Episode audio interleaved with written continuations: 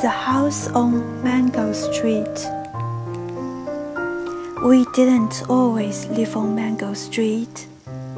Before that, we lived on Loomis on the third floor. And before that, we lived on Keeler. Before Keeler, it was Paulina. And before that, I can't remember. But what I remember most is moving a lot. Each time it seemed there'd be one more of us. By the time we got to Mango Street, we were six. Mama, Papa, Carlos, Kiki, my sister Nenny, and me. The house on Mango Street is ours, and we don't have to pay rent to anybody or share the yard with people downstairs or be careful not to make too much noise there isn't landlord banging on the ceiling with bloom. But even so, it's not a house we'd thought we'd get. We had to leave the flat on Loomis quick. The water pipes broke, and the landlord wouldn't fix them because the house was too old. We had to leave fast. We were using the washroom next door and carrying water over in empty milk gallons. That's why Mama and Papa looked for a house, and that's why we moved into the house on Mango Street, far away on the other side of town. They always told us that one day we would move into a house, a real house that would be ours for always, so we wouldn't have to move each year and our house would have running water and pipes that worked. And inside it would have real stairs, not hallway stairs, but stairs inside like the house on TV.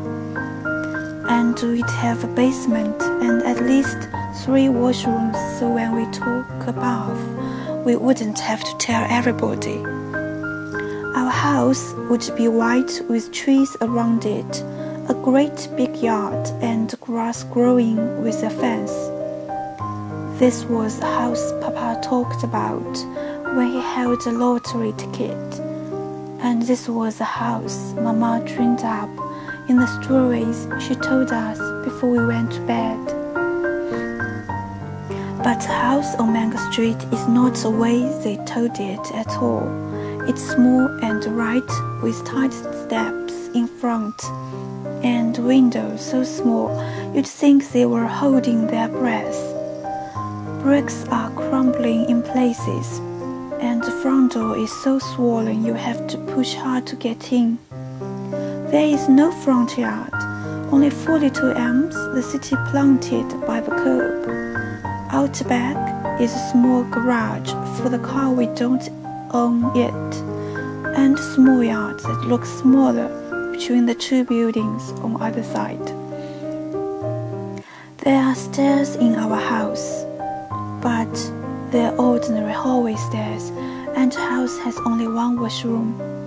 Everybody has two shared a bedroom. Mama and Papa, Carlos and Kiki, me and Nenny. Once when we were living on Loomis, a nun from my school passed by and saw me playing out front. The laundromat downstairs had been boarded up because it had been robbed two days before, and the owner has painted on the wall. Yes, we are open, so as not to lose business. Where do you live? she asked. There, I said, pointing up to the third floor. You live there? There, I had to look to where she pointed, the third floor paint peeling wooden bars Papa had nailed on the windows so it wouldn't fall out. You live there?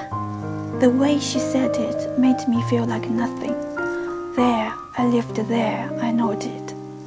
I knew then I had to have a house, a real house, one I could point to. But this isn't it. The house on Mango Street isn't it. For the time being, Mama says, Temporary, says Papa, but I know how those things go.